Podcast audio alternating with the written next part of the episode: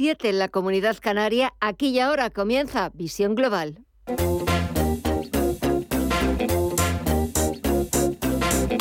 Esto es Visión Global con Gema González. Hasta las 10 de la noche estaremos con ustedes para ofrecerles los mejores análisis de la actualidad de este penúltimo día del mes de mayo, de este lunes, día 30.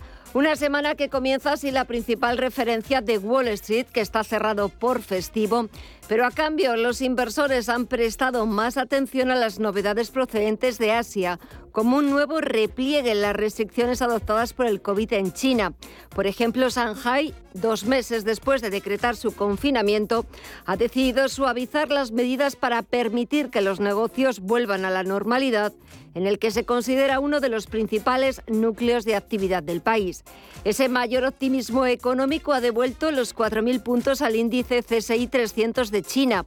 Aquí en Europa seguimos subiendo y en el caso de la bolsa española es cierto que hoy ha despedido la sesión con tímidos recortes y no ha podido encadenar la que hubiera sido la séptima subida consecutivo, consecutiva pero nuestro selectivo está en máximos del año por encima de los 8.900 puntos y a la espera de ver qué es lo que sucede mañana, el último día hábil del mes de mayo en, en, las bolsas.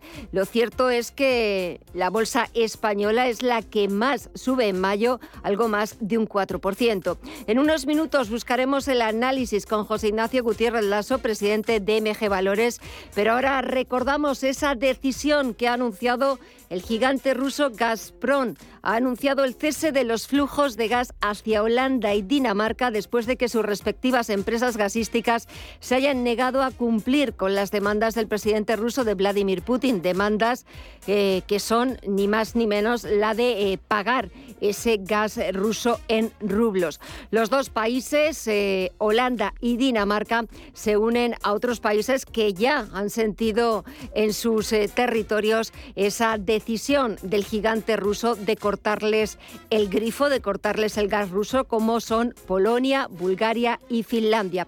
Enseguida buscamos las explicaciones con José Ignacio Gutiérrez Lasso, presidente de MG Valores. Hoy no podemos echar un vistazo a lo que está sucediendo en Estados Unidos. Es eh, festivo en, al otro lado del Atlántico, se celebra el Memorial Day, el Día de los Caídos, pero sí que podemos echar un vistazo al resto de activos para ver cómo va la negociación y nuestra primera parada son las principales bolsas latinoamericanas. Vamos a ver cómo han comenzado la semana.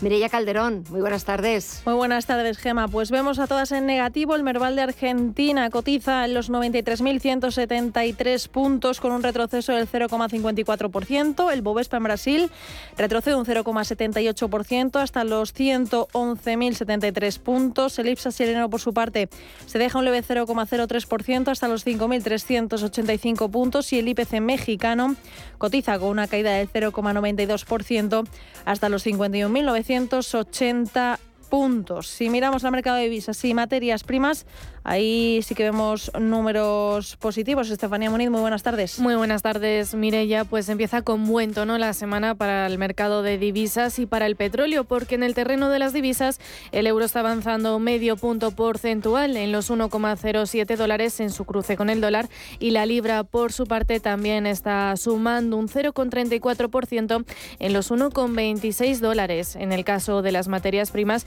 el barril de Bren, el petróleo, está repuntando un 1,8 64% en los 117,69 dólares y el West Texas de referencia en Estados Unidos está también a 117 dólares el barril cuando está sumando un 1,76%.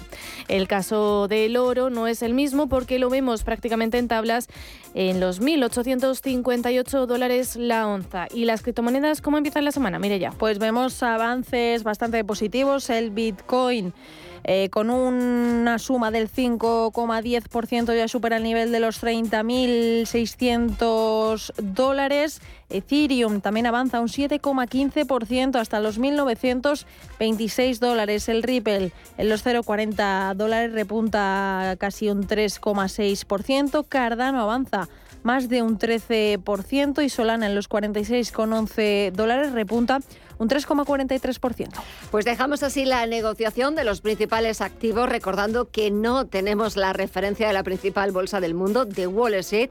Después eh, volveremos a tomarle el pulso al mercado a las 9 de la noche, a ver eh, qué, cómo se va desarrollando, cómo van evolucionando las principales bolsas latinoamericanas, el mercado de divisas, el mercado de materias primas y, por supuesto, las criptomonedas. Pero antes echamos un vistazo a lo que está pasando este lunes, titulares de las 8.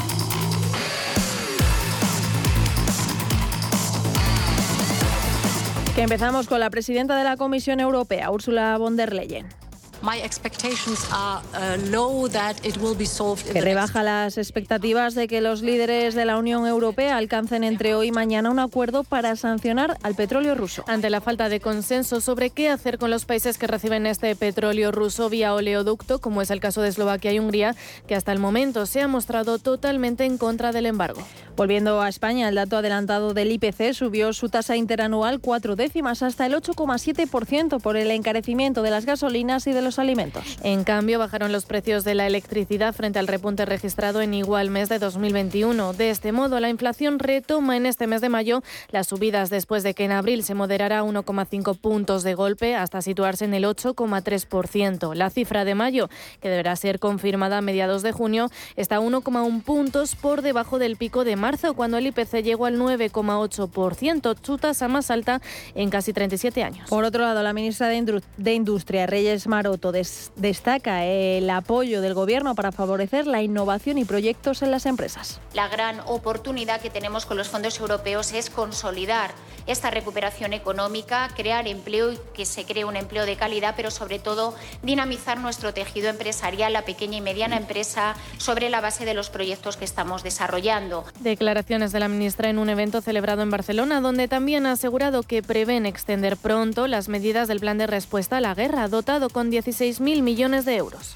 Por lo tanto, seguimos trabajando en reducir el eh, alza de los precios, especialmente precios energéticos y de materias primas, que es donde está realmente el problema. Y bueno, pues eh, eh, pronto tomaremos la decisión de extender eh, esas medidas que ya aprobamos en el plan de respuesta. Estoy pensando, por ejemplo, en las bajadas eh, de eh, los impuestos, como hicimos ya desde septiembre, bajando el IVA de la electricidad del 21 al 10%, o, por ejemplo, congelando el impuesto de la electricidad, que estaba en el 7% y lo tenemos congelando. Y el presidente del Gobierno, Pedro Sánchez, reafirma el compromiso de España con la OTAN con motivo del 40 aniversario del ingreso de nuestro país en la alianza. Y ha anunciado que aumentará la contribución española a la defensa común y el gasto en defensa. Es imprescindible, en consecuencia, que reforcemos nuestra capacidad de disuasión, lo cual, sin duda alguna, va a exigir capacidades militares modernas, capaces, disponibles, que solo se adquieren mediante un aumento de la inversión en defensa. Somos muy conscientes de ello. Pero también sé, y es algo que tenemos que transmitir a nuestras sociedades, y sin duda alguna lo voy a hacer a la sociedad española, que debemos hacer ese esfuerzo. Porque mucho mayor es el coste de quedarse de brazos cruzados mientras se pone en jaque lo más elemental, lo más fundamental de nuestras sociedades, como es la libertad y nuestro modelo de convivencia pacífica y democrática. Sánchez ha participado junto al secretario general de la OTAN, Jens Stoltenberg, en un acto conmemorativo presidido por el, por el rey Felipe VI y al que han acudido más de 300 invitados, con las únicas excepciones de los ministros del gobierno de Podemos, en línea con su rechazo al envío de armas y a subir la inversión militar. Javier Sánchez Serna es su portavoz. A nosotros lo que nos preocupa de lo que pueda venir con la cumbre de la OTAN es que la conclusión de esa cumbre, pues, una cumbre más, es que nuestro país tiene que multiplicar los gastos eh, militares. Y nosotros, desde luego, no vamos a esconder que si a nosotros nos dan a, elegir entre eh, multiplicar los gastos en tanques y metralletas o en contratar más eh, médicos para la atención primaria o más profesores para nuestros niños y nuestras niñas, nosotros lo tenemos claro. La prioridad para nosotros es el gasto social. El Gobierno ha aprobado este lunes el nuevo decreto ley sobre el modelo lingüístico en las escuelas que fija explícitamente la inaplicación de porcentajes en el uso de lenguas en la enseñanza. Y que reafirma el catalán como lengua vehicular y reconoce el castellano como lengua de uso curricular. Patricia Plaja es la portavoz del Gobierno. Una sentencia que había que pretendía meter eh, a la escuela catalana en un callejón sin salida. Este decreto ley lo que permite hoy es dar respuesta a, esta sentencia y superar una judicialización que no, es, no era deseada ni por este Gobierno ni por el conjunto del profesorado, de los responsables de los centros educativos y me permitiría, eh, bueno, me arriesgaría a decir que por el conjunto de los padres y madres de los alumnos de Cataluña. La aprobación de este decreto ley se produce un día antes de que expire el plazo que le dio el Tribunal Superior de Justicia de Cataluña, que obliga a impartir un 25% de enseñanza en castellano en todos los colegios catalanes a partir del próximo 1 de junio. Y terminamos con el CIS andaluz. El Partido Popular está a seis escaños de la mayoría absoluta en las elecciones a la Junta de Andalucía del próximo 19 de junio. Los populares lograrían entre 47 y 49 escaños frente a los 26 de la pasada cita electoral y más que toda la izquierda Elías Bendodo es el coordinador general del Partido Popular. Las encuestas solo tienen de servir de acicate para seguir trabajando, ni mucho menos está ganado nada, las urnas todavía no se han puesto, una encuesta es una foto fija de un momento en concreto, es un PCR, una encuesta es un PCR de ese momento, nada más de ese momento. Por detrás estaría el PSOE. Los socialistas tendrían, según esta encuesta preelectoral, entre 31 y 33 parlamentarios, el 24,2% de las papeletas. En las elecciones de 2008 obtuvo 33 representantes y el 27,9%. El portavoz socialista Felipe Sicilia llama a la movilización como la clave para ganar en Andalucía. Nosotros apelamos ciertamente a que todos los ciudadanos vayan a votar porque estamos convencidos de que si los andaluces y las andaluzas van a las urnas, no se quedan en casa, sino que van a las urnas. Sin duda, la opción progresista que representa Juan Espadas va a salir adelante y el Partido Socialista va a ganar las elecciones, vamos a ganar las elecciones. Vox pasaría de tener 12 diputados y el 11% de los votos a entre 21 y 23 y el 17,3%.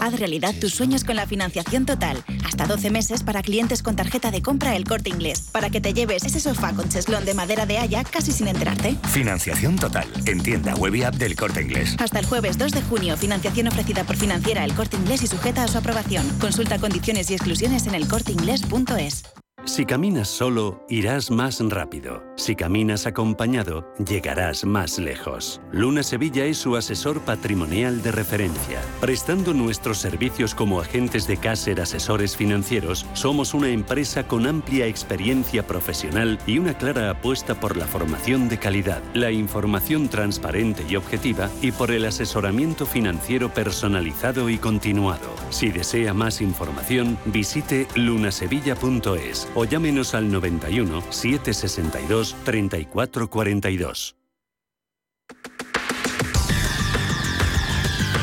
El análisis del día con visión global.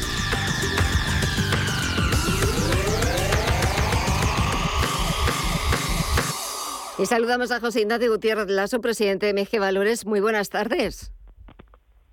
Muy buenas tardes, Gemma. ¿Qué bueno, que fíjate, ya estamos casi despidiendo el mes de mayo estaba leyendo ahora echando un vistazo a la prensa económica nacional y el titular de expansión eh, dice así, fíjate, la bolsa española, la que más sube en mayo, un 4,04%.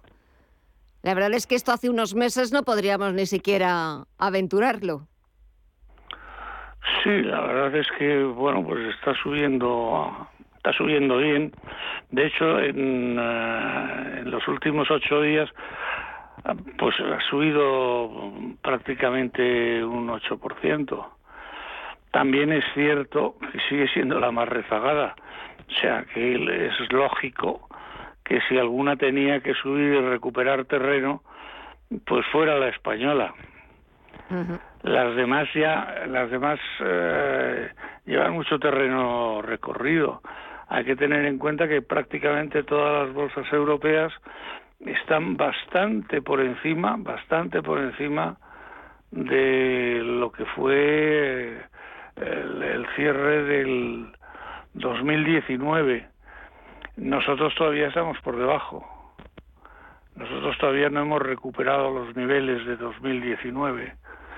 Entonces, estamos ya cerca, eh, estamos ya cerca. Y ya hemos empezado a entrar en territorio positivo en cuanto al año. Pero todavía, todavía nos queda un poco, un trecho. Entonces es lógico que, que empiece a, a despertar, sobre todo si además se confirma pues algo muy sencillo, y es que los bancos con las subidas de tipos de interés que se avecinan, pues lógicamente deberían ser un sector que tirara del, del resto, vamos. Y, claro, nosotros lo que sí tenemos es una, una participación eh, del sector bancario muy importante y otros países pues tienen mucha menos. Así que es lógico que empecemos a recuperar algo. Sí, lo cierto es que es verdad que últimamente estamos viendo cómo Europa en general lo está haciendo bastante mejor que Estados Unidos. Hoy no contamos con, con Wall Street, están de, de, puente largo y es festivo en Estados Unidos y de las principales bolsas europeas es verdad que la bolsa española está poquito a poco sacando un poquito más la cabeza también, como dices, pues venía también de comportarse como la peor o de las peores y es lógico que también pues cuando toca este rebote saquemos un poquito más la cabeza. Muy buen tono para los bancos, también por ejemplo para Repsol, que alcanzaba los 15 euros por acción, nuevos máximos, también para, para Inditex, en medio de un escenario que sigue siendo incierto donde sigue habiendo mucha volatilidad y donde lo último que acabamos de conocer es que Rusia sigue cumpliendo con sus amenazas y ahora le ha tocado a Holanda y a Dinamarca cerrarles el grifo. Sí, bueno, pues los rusos siguen con su batallita y efectivamente ya pues le empezaron con Finlandia y ahora pues eh, siguen con los Países Bajos y, eh, con Irlanda tal, pero bueno, también por otro lado el resto digamos de aliados o digamos de países más o menos normales también lo que están empezando a hacer es decir es un boicot concretamente al petróleo uh, por mar y bueno vamos están planteando vamos a ver si se lleva si se lleva a cabo porque evidentemente las disensiones entre países son, son muy fuertes, son muy fuertes. Y yo diría que hay algo absolutamente nuevo, absolutamente nuevo en el escenario económico y, y es, por ejemplo, que Davos no está significando nada. O sea, Davos es como si no existiera. Y donde se está focalizando precisamente la discusión es en torno a los problemas surgidos por uh, los boicots del petróleo y otros boicots por culpa de la guerra eh, con Rusia. Pero si nos damos cuenta, eh, las jornadas del Fórum Económico Internacional de, de Davos parece como si no existieran. Y lógicamente cabía esperar de alguna forma que fueran unas jornadas de, de muchísimo fuste, brillantes en cuanto a aportaciones, etcétera, tras dos años de prácticamente no celebrarse a causa de la pandemia.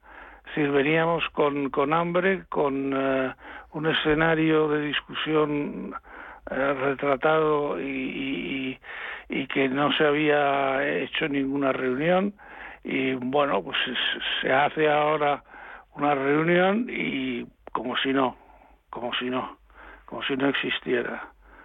Y eso quiere decir algo. Eso quiere decir que probablemente está cambiando incluso uh, la fórmula, digamos, de, las grandes discusiones económicas y de los grandes acuerdos económicos y, que está todo yendo por otro lado, no sabemos por dónde, pero, pero está todo yendo por otro lado. Es algo muy curioso. Está yendo por otro lado y lo cierto también es que nos tiene a todos un poco sorprendidos, perplejos y sin saber muy bien ni, qué, ni cuáles van a ser los siguientes pasos. Eh, como has mencionado, están los 27 eh, reunidos entre hoy y mañana. Encima de la mesa está ese nuevo paquete de sanciones contra Rusia, sería ya el sexto. Y esté un poquito más eh, fuerte, o eso es lo que pretenden, cortar también, igual que están, haciendo los rusos, todas las eh, importaciones al petróleo ruso, pero claro, ya está Hungría diciendo que con ellos no cuenten, de momento. Que con ellos no cuenten y además que no cuenten sobre todo en lo que es el tema de mar. Y es curioso porque porque Hungría no tiene mar, o sea que es que no, vamos, le traería un poco sin cuidado. Y, bueno, Hungría está haciendo la guerra por su cuenta. Em, vamos a ver ahí qué pasa. Pero por muchas reuniones se ha quedado, se ha quedado eso como un poco viejuno, se ha quedado obsoleto y, las grandes discusiones que había incluso discusiones digamos de filosofía económica en, las reuniones anteriores pues ahora no se discute no se discute de nada. Mejor dicho es que ni se discute. Estamos en el día a día y, y lo que pueden hacer los mercados. Y los mercados tampoco curiosamente tampoco están haciendo eh, nada nuevo, eh, porque los mercados van a su tran y también, digamos que tampoco están comportándose de la forma en la que esperaríamos, eh, porque en medio de toda esta catarsis, bueno, pues las bolsas siguen más o menos, más o menos subiendo eh, en muchos casos están eh, planas, eh, digamos que los movimientos son más bien laterales y, la única cifra en la que nos fijamos es un poco el petróleo y ahí es donde está toda la discusión en el petróleo, pero tampoco es algo tampoco es algo que vaya a ser eh, digamos, eh, determinante, porque se duda mucho de que pueda haber un embargo del petróleo, y tú no lo has dicho, o sea, hay muchos países que no, que lo hacen. De todas maneras, eh, digamos que, que hay, hay una vieja lección y es que indiscutiblemente los países ya em, los boicots y tal no los tienen muy en cuenta. Antes sabíamos que con un embargo de la OPEP el primero que se desmarcaba era Nigeria, eh, pero guardaban las formas de alguna forma. Ahora ni siquiera se guardan las formas. Ahora, pues eh, ahí está el petróleo. Sigue habiendo petróleo eh, no escasea el petróleo ni muchísimo menos y digamos que lo que se está es a la espera un poco de, de cuál va a ser el ritmo de sustitución del petróleo por eh, otro tipo de, de, fuentes energéticas y a qué ritmo va a ser. Pero tampoco parece ser que nadie tenga mucha prisa en estos momentos. Mm. Así de sencillo. O sea, es, es, un momento de transición, pero de una transición eh, de una transición que no acaba que no acaba de nacer. Mm. Es, es algo muy curioso lo que nos está pasando en estos momentos. La verdad es que sí, es algo muy curioso. Casi estamos a punto de despedir este mes de mayo. Comenzamos junio, eh, siguiente semestre del año. Eh, estimaciones, previsiones, ¿qué podemos encontrarnos? Porque es cierto que ya todo puede suceder, cualquier cosa. No sé, mañana, por ejemplo, se reúnen eh, el presidente Biden con, con eh, James Powell, ¿Qué para hablar de economía, evidentemente. ¿Qué, ¿Qué pueden decir? ¿Qué pueden decir en un último de mayo?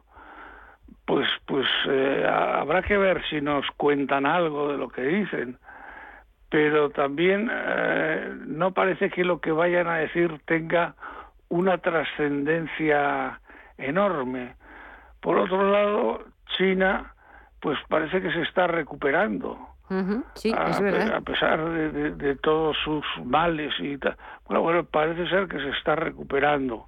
Eh, con esto quiere decir que eh, las estadísticas que hay, eh, la casuística e incluso haber tenido cerrado casi a cal y canto un país como China, Mm, no parece que tenga no parece que tenga mucha influencia en lo que realmente está pasando.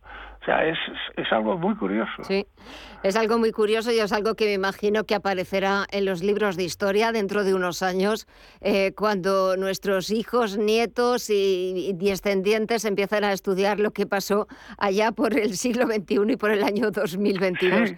José Ignacio Gutiérrez Lasso, presidente de MG Valores, muchísimas gracias por estos minutitos, por comenzar así de bien la semana. Nos vemos el próximo lunes, a ver qué pasa de aquí al próximo lunes, a ver sobre todo también cómo despedimos este mes de mayo. De momento en la Bolsa Española parece que, que vamos casi hacia el sobresaliente, con un notable alto por encima del 4% de revalorización. Vamos a ver también cómo empezamos el mes de junio, pero lo contaremos el próximo lunes. Un fuerte abrazo y hasta el lunes. Igualmente. Gracias. Igualmente, Gema. Hasta el próximo lunes. Adiós. Adiós.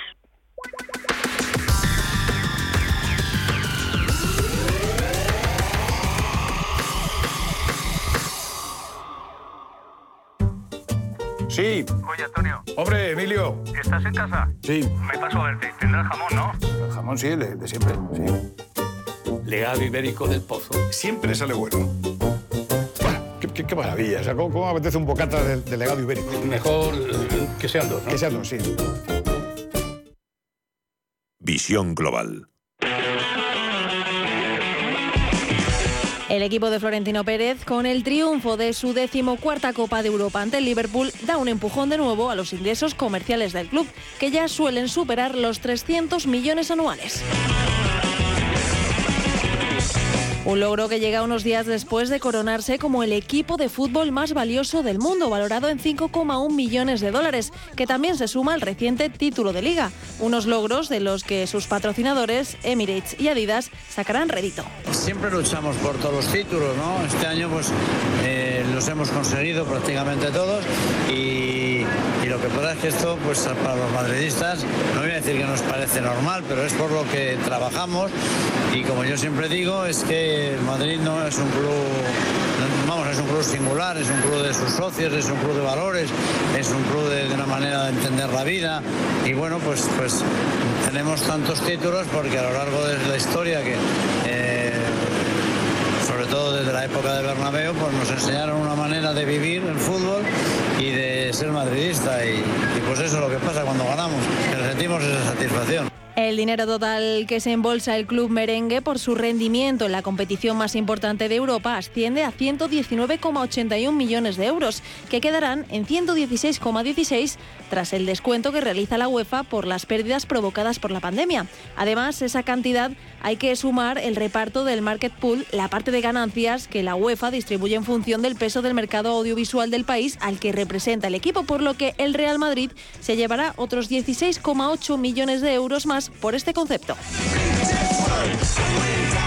El desglose final sería de 36,4 millones por su primera posición en el ranking histórico de la UEFA, 15,64 de fijo por participar en la fase de grupos, 15,07 millones por sus cinco victorias en la liguilla, 9,6 por la clasificación para octavos de final, 10,6 millones por el pase a cuartos, 12,5 por alcanzar las semifinales, 15,5 millones por llegar a la final y finalmente otros 4,5 millones por coronarse campeón.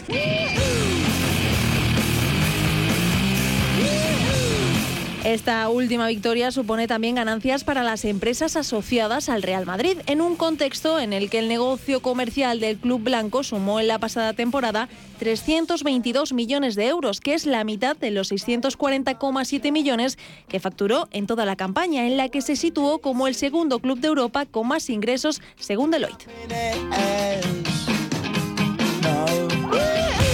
Ni siquiera la pandemia logró frenar ese empuje comercial merengue, ya que en el año previo a la COVID apenas fueron 30 millones más. Pero es que el Club Blanco en el último lustro en este negocio nunca ha bajado de los 300 millones.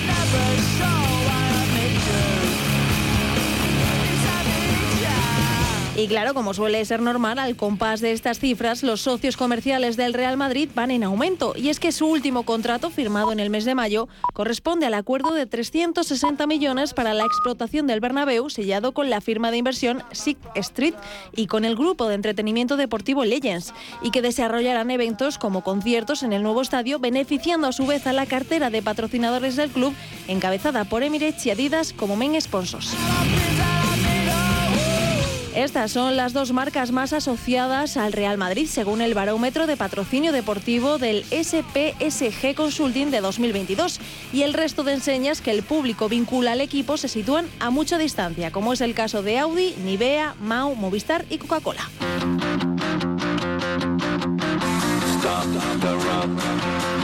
Estos títulos serán los últimos que la afición madridista celebre en el estadio de la Castellana tal y como lo conocen, ya que se espera que las obras del Santiago Bernabéu terminen a finales de este mismo año. Un nuevo estadio para el que el club estima que genere unos beneficios anuales de 200 millones de euros. De esta manera, el Real Madrid busca competir económicamente con los grandes clubes de Europa, sobre todo con los de Inglaterra y los equipos dirigidos por jeques, que hacen muy difícil competir a nivel de fichajes. Con todo, la temporada del club de Florentino Pérez acabará con casi 140 millones porque deberá sumar 3,5 millones más por participar en la Supercopa de Europa de 2022 contra el Eintracht de Frankfurt del próximo 10 de agosto, para cerrar así una temporada redonda económicamente hablando.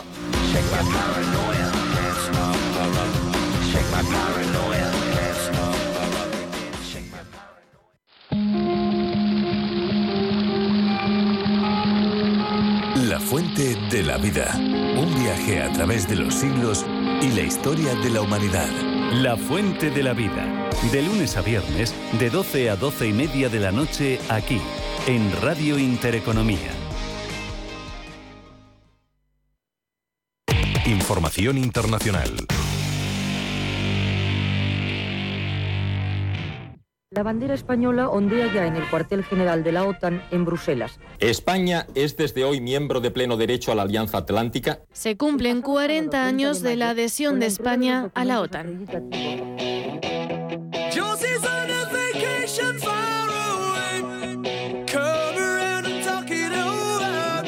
40 años desde que el 30 de mayo de 1982 España se integrara oficialmente en la alianza. Era domingo y en torno a las 4 de la tarde el encargado de negocios de la Embajada Española en Washington entregó el documento de adhesión a la OTAN. Así que lo que se conmemora es la entrega de ese trámite final, por lo que formalmente España se unió a la Alianza Atlántica. La ceremonia de bienvenida se celebró unos días más tarde en Bonn. Leopoldo Calvo Sotelo, entonces presidente del gobierno. Habéis recibido solemnemente a la bandera española y la habéis colocado entre las vuestras. De esta forma se puso fin a las negociaciones que duraron 15 meses. El proceso de adhesión a la OTAN fue bastante rápido. La propuesta la planteó el presidente Calvo Sotelo en su discurso de investidura el 25 de febrero de 1981 y pese al rechazo de algunas fuerzas políticas, con el PSOE como principal abanderado, el 2 de diciembre de ese mismo año se formuló la solicitud. A finales de año se produjo un cambio de gobierno con Felipe González, uno de los férreos detractores de la adhesión a la OTAN. Yo creo sinceramente que es peligroso la adhesión a la Alianza Atlántica en este, momento, en este momento. Sin embargo, este dio un giro de 180 grados para convertirse en un defensor de la alianza, aunque con condiciones. Que hoy alguien plantee seriamente la desaparición de la Alianza Atlántica sin ningún esquema alternativo de seguridad y de paz para Europa la verdad es que me parece intentar olvidar la historia del siglo XX. No fue el único en rechazar de primeras la adhesión a la alianza. La opinión pública también se dividió sobre si entrar o no.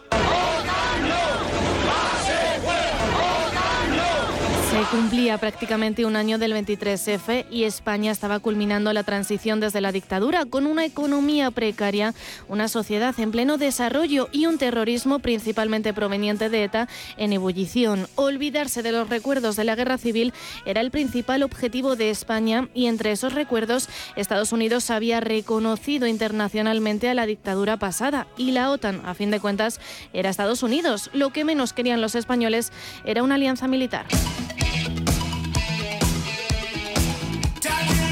Según un sondeo del Centro de Investigaciones Sociológicas de 1976, el 40% de los españoles pensaban que España debía entrar en la OTAN, mientras que el 17,1% estaban en contra y el 42,5% no se manifestaba. En cambio, el 71,1% era partidario de ingresar en el mercado común europeo, la antigua Unión Europea.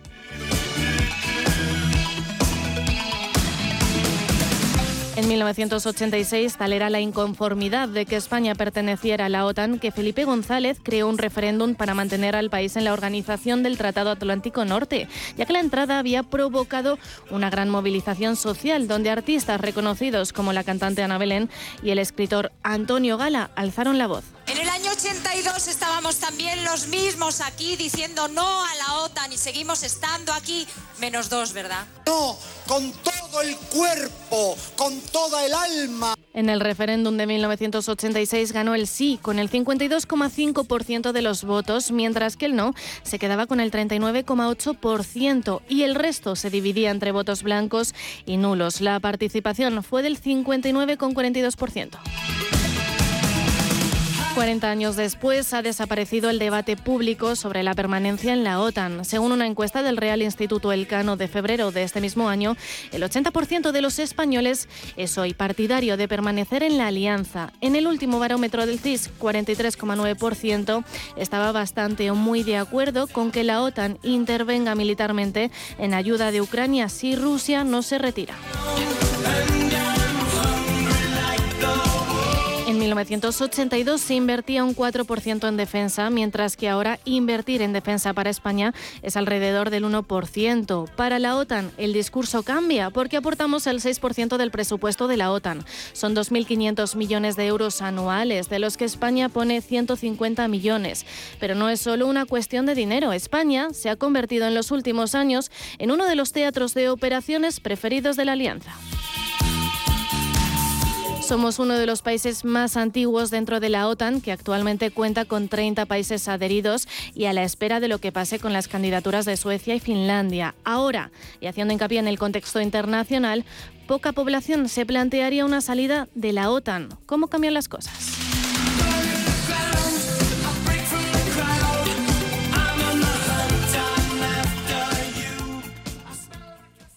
Hoy en día encontrar la herramienta que pueda resistir el paso del tiempo es fundamental en la renta fija. Es por eso que MFS Investment Management adopta un enfoque Active 360. Visite mfs.com barra Active 360.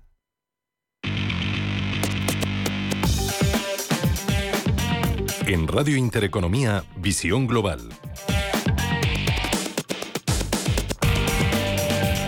Y ahora es momento de echar un vistazo a las portadas de los principales diarios internacionales. Y empezamos en el Reino Unido, donde The Times abre con las declaraciones del ex fiscal general Jeremy Wright, que pide al primer ministro Boris Johnson que dimita por el bien de su gobierno y de los que vengan en el futuro. También leo en The Times que el coste de los alimentos más económicos en los supermercados británicos aumentó hasta en un 50% durante el año pasado, según cifras oficiales. The Guardian también lleva a Jeremy Wright, el último diputado Tory, que pide la renuncia de Johnson. Y Financial Times destaca en portada que el petróleo Brent supera los 120 dólares el barril, mientras los precios de la gasolina y del diésel se disparan. Seguimos al otro lado del Atlántico, donde los principales diarios estadounidenses actualizan las últimas noticias sobre la guerra, sobre la guerra de Ucrania. The New York Times cuenta que la Unión Europea ultima un acuerdo sobre un amplio embargo al petróleo ruso.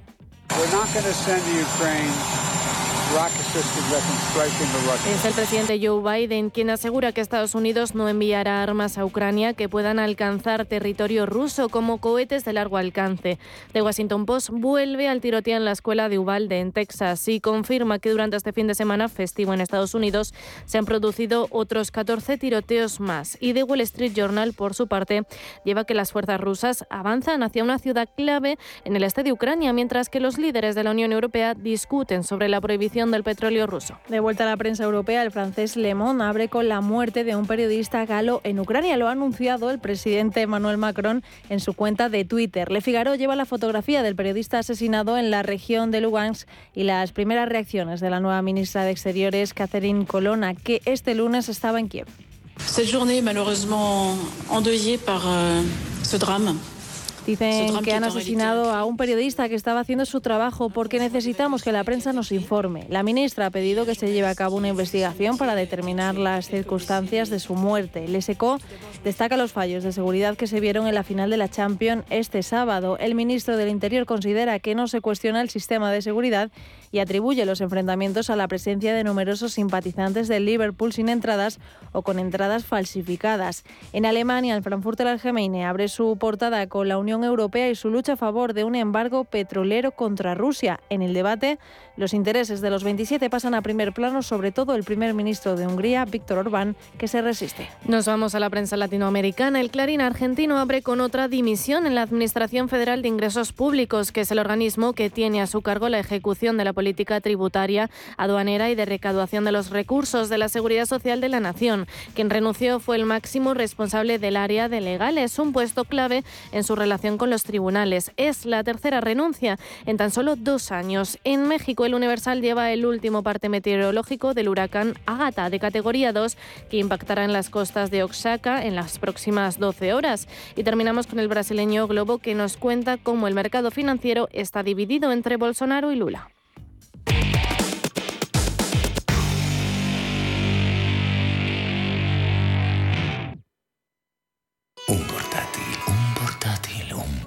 Haz realidad tus sueños con la financiación total. Hasta 12 meses para clientes con tarjeta de compra El Corte Inglés, para que te lleves ese portátil con Windows 11 casi sin enterarte. Financiación total. En tienda web y app del Corte Inglés. Hasta el jueves 2 de junio, financiación ofrecida por Financiera El Corte Inglés y sujeta a su aprobación. Consulta condiciones y exclusiones en elcorteinglés.es. Hemos creado un lugar para ayudarte a crecer, donde cada pregunta tiene su respuesta, donde acompañamos a empresas y autónomos en su camino hacia la digitalización y sostenibilidad, donde estar al día de ayudas y subvenciones, y donde se impulsa la internacionalización de todos los negocios, con contenidos pensados para aprender, inspirar y crecer. Santander Impulsa Empresa, el lugar para avanzar.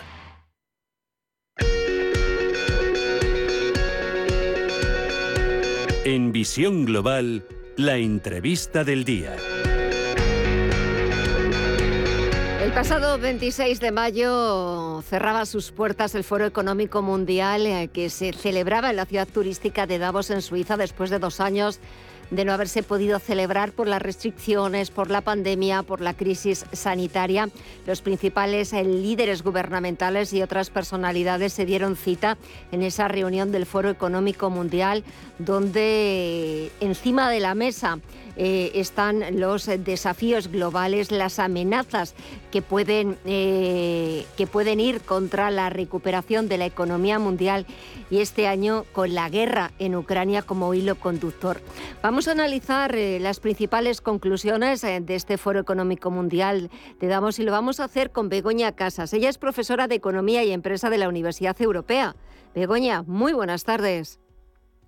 Buenas tardes. Es cierto que la semana pasada, del 22 al 26 de mayo, todas las miradas estaban puestas en esa ciudad eh, turística suiza, en Davos, sobre todo después em, de esos dos años en los que no habían podido celebrarse.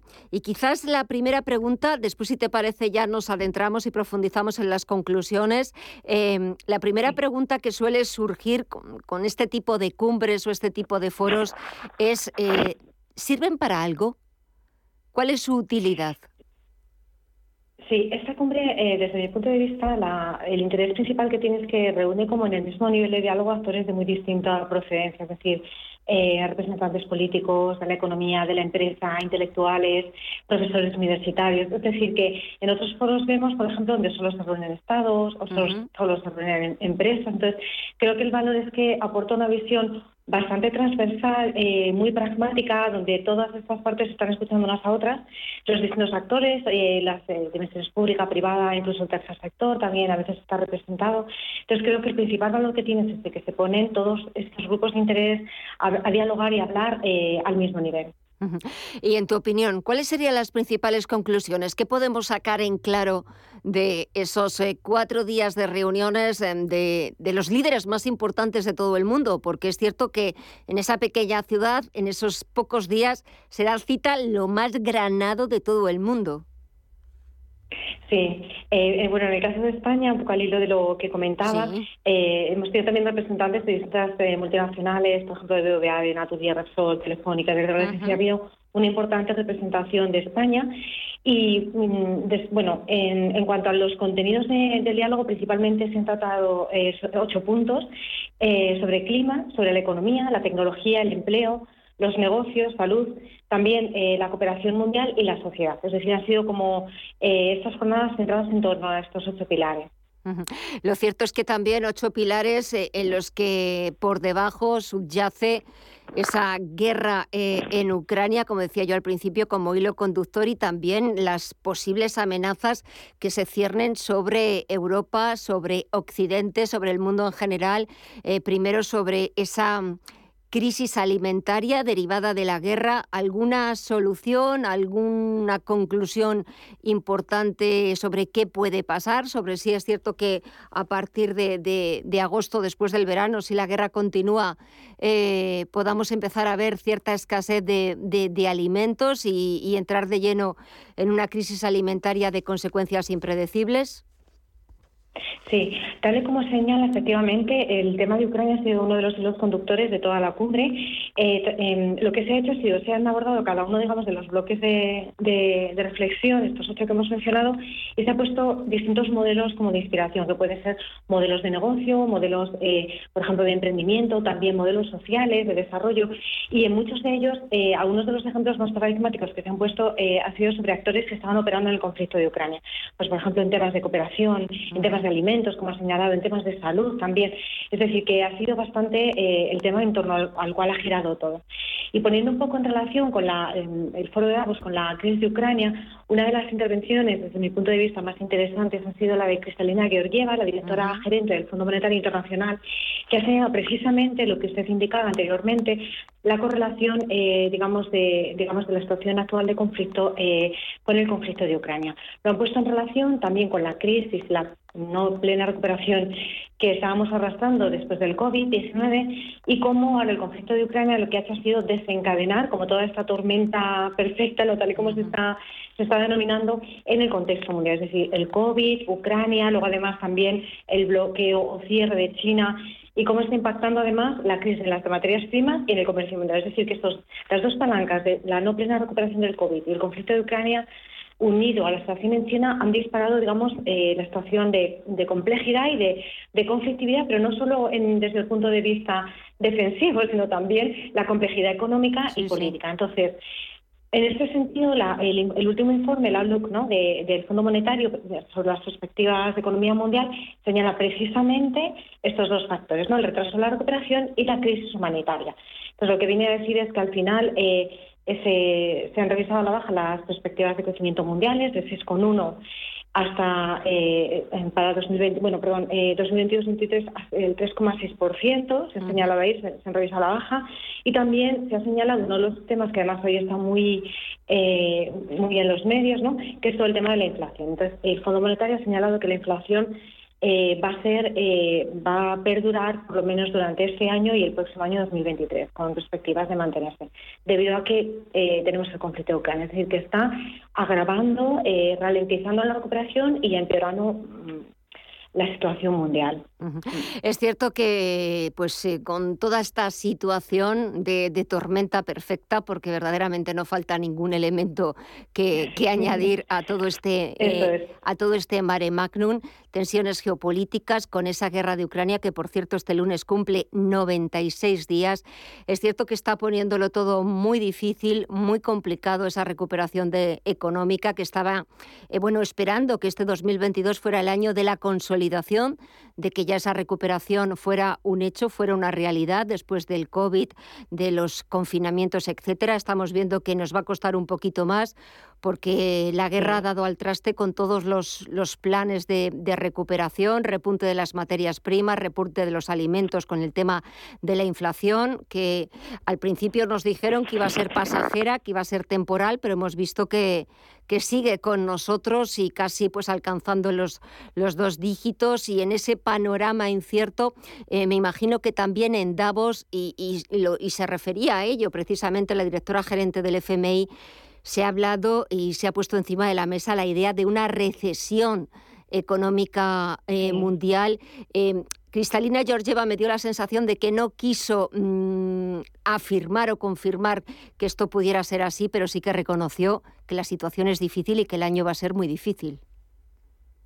Sí, eh, de hecho ya efectivamente eh, sus palabras más o menos venían a decir como que si no tomamos medidas y que no tienes que hacer solo desde el punto de vista de la acción de los bancos centrales, eh, mm, nos podríamos ver abocados a una recesión. Es decir, plantea, lo que plantea Cristina Georgieva es no solamente una acción de naturaleza económica y a través de la acción de los bancos centrales, principalmente la Reserva Federal, el Banco Central Europeo los distintos bancos centrales, eh, sino que también tenemos que tomar medidas también de naturaleza geopolítica, geoeconómica, es decir, para realmente poder superar esta crisis. Es decir, que no solamente jugando con los tipos de interés o con las políticas fiscales vamos a poder resolver la situación actual, sino que tendríamos que abordar también eh, pues el, proceso de el proceso del fin del conflicto en Ucrania y eh, otra serie de, medidas pues eso que potencien eh, pues que resuelvan los problemas de las materias primas del comercio mundial o sea todos los los cuellos de botella que estamos experimentando ¿no? las dificultades que estamos experimentando pero es verdad que también, eh, bueno, por un lado, en este sentido, por no transmitir solamente un mensaje como de mucha preocupación a los oyentes, sí que decir que nos encontramos en un cambio de era histórica y que, por lo tanto, estos cambios son naturales. Es decir, no creo que se sintieran quizá mejor, pues a lo mejor los ciudadanos cuando se encontraban en el contexto de la Revolución Francesa, por ejemplo, o, con, eh, o, por ejemplo, en, los momentos de las guerras mundiales. Es decir, que siempre que hay un cambio de era histórica, eh, hay, acontecimientos muy disruptivos que realmente parece que se mueven todos los pilares de nuestra vida cotidiana. Y es un poco lo que ahora estamos experimentando. Esto está ocurriendo ya desde la caída del muro y desde la, más o menos entre la caída del muro y los atentados del 11 de septiembre, todo este cambio ya se ha verificado. Pero bueno, también es un, es un momento de esperanza. mucho, o sea, el propio Davos muestra algunos ejemplos de cómo en momentos de grandísima dificultad se pueden hacer cosas muy interesantes. Eh, por ejemplo, una de las en, el área de tecnología e innovación hubo un grupo de CEOs mundiales que estaban eh, que estaban eh, compartiendo sobre cómo las empresas pueden contribuir a esta mejora de la situación mundial. O por ejemplo, en la cuestión de, la salud, también un importantísimo eh, informe de Ipsos que ha dado pautas sobre cómo, cuidar eh, la salud de las personas de manera integral, eh, cómo eh, mejorar eh, la confianza de las personas en este contexto, ¿no? precisamente de incertidumbre. O, por ejemplo, en las cuestiones de cooperación se ha mencionado la labor de alguno, por ejemplo, de, por ejemplo del, chef José Andrés en España, ¿no? Se ha mencionado especialmente algunas actuaciones de, ayuda de emergencia heroicas que se están llevando a cabo. Es decir, que también, digamos que hay dentro de este contexto de, de mucho cambio y muy disruptivo, algunos puntos también pues de esperanza y de acciones diferentes ¿no? que los seres humanos eh, pues están llevando a cabo eh, para, para, también proponer un cambio y proponer una respuesta a, esta, este contexto de cambio.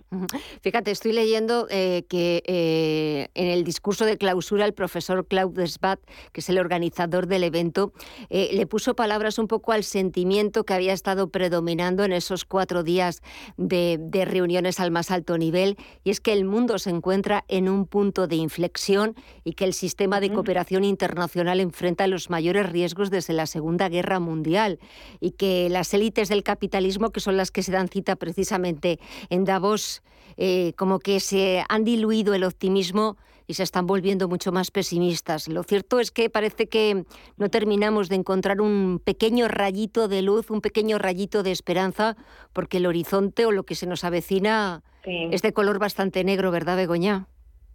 De hecho, el lema, el lema de la Cumbre de España se titula Trabajar juntos, recuperar la confianza. Es decir, que eso sí que nos está dando una pauta que realmente necesitamos pues esas acciones que nos ayuden a ese, a ese recuperar la confianza. Y en cuanto a este contexto que usted mencionaba de estos cambios ¿no? en la esfera mundial, o sea, que son económicos, políticos, eh, de seguridad, en todas las dimensiones que además están entre sí totalmente interconectados, ¿no?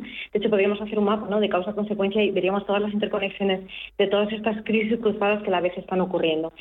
En este sentido, sí que, sí que hay que señalar que, mm, a ver, que por un lado es natural el sentimiento de incertidumbre en este momento de cambio, eh, que también va a ser necesario que nos acostumbremos a este entorno buca, cambiante, que es muy volátil, incierto, etcétera, que desarrollemos herramientas de reacción eh, desde el vista económico, político, social, etcétera, a esta situación de cambios y tenemos que tener una respuesta más ágil y más, eh, más creativa y más no sé, más eh, disruptiva, si queremos, también ante estos cambios. Y bueno, que realmente este va a ser un poco el contexto. Y en cuanto a la situación de crisis, un poco de la, digamos, de la estructura que hemos heredado, tanto económica como política, después de la Segunda Guerra Mundial, realmente sí, esta crisis existía, porque lógicamente con, la, mm, o sea, con el surgimiento de estos nuevos actores, de estos nuevos poderes mundiales, sobre todo eh, pues China, etcétera, el poder asiático y otras potencias también que están surgiendo con fuerza, y la cierta crisis que, que tenemos en Occidente, también eso, claro, supone un cambio del modelo donde las estructuras que teníamos eh, no responden totalmente a las necesidades actuales. Pero eso es algo natural porque siempre que hay un momento de cambio, digamos que lo antiguo, lo nuevo no ha llegado y lo antiguo no acaba de, servirte ¿no? al 100%. Pero, pero bueno, desde luego eh, sí que, vamos, yo al menos estoy convencida de, de, la gran capacidad que tiene el ser humano de adaptarse al cambio, de, su creatividad y desde luego el, gran valor de este mundo, pues son los seres humanos con su creatividad, con su capacidad de emprendimiento, con su capacidad de respuesta y, eh, y seguro que que seremos capaces de, sobrellevarlo. Seguro que estos tiempos de cambio, ¿no? estos retos los, los, sobrellevaremos y encontraremos, iremos encontrando respuestas. Eh, están siendo, está siendo difícil encontrar esas respuestas. Es cierto que el ser humano a veces nos sorprende por su, por su ingenio, por su capacidad de sobreponerse y sobrellevar situaciones eh, a veces absolutamente terribles, pero también es verdad que es cuando surge esa chispa ese ingenio del ser humano que, que, lo convierte todo y que sigue tirando hacia adelante.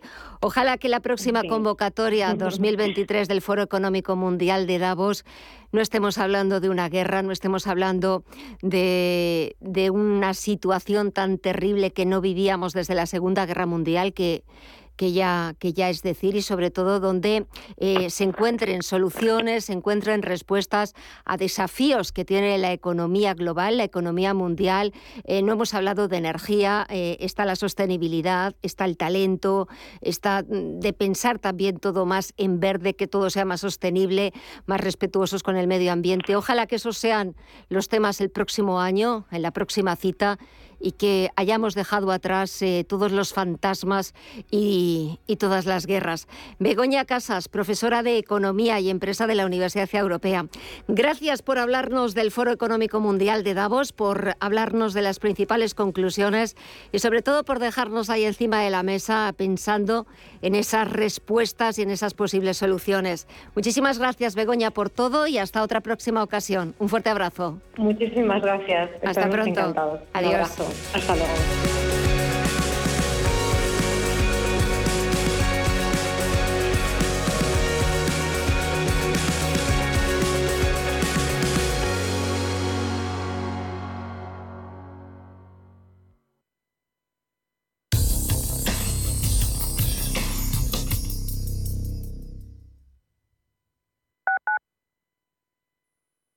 El 5 de junio es el Día Mundial del Medio Ambiente y queremos celebrarlo con Canal de Isabel II. Sí, porque cuando hablamos de canal pensamos en el agua que bebemos, pero la empresa pública también genera energía limpia, revaloriza residuos, depura aguas residuales, produce agua regenerada y, en definitiva, cuida el medio ambiente y a nuestra comunidad. Porque cuidando el agua, cuidamos de todo y de todos. Radio Intereconomía.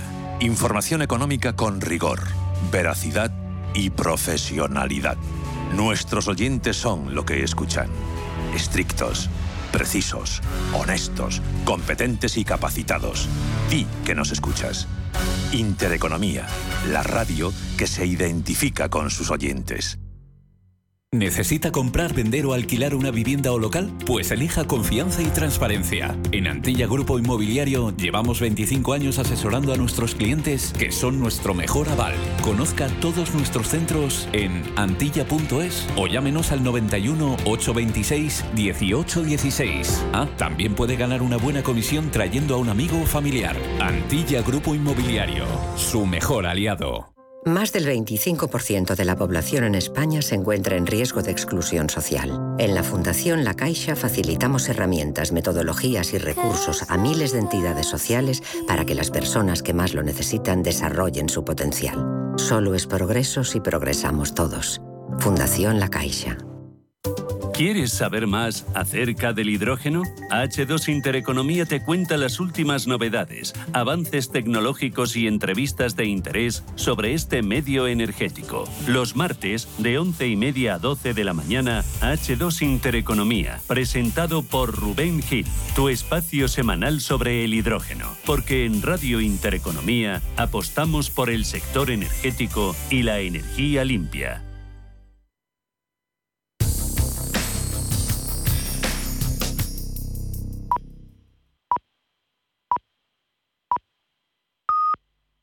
Son las nueve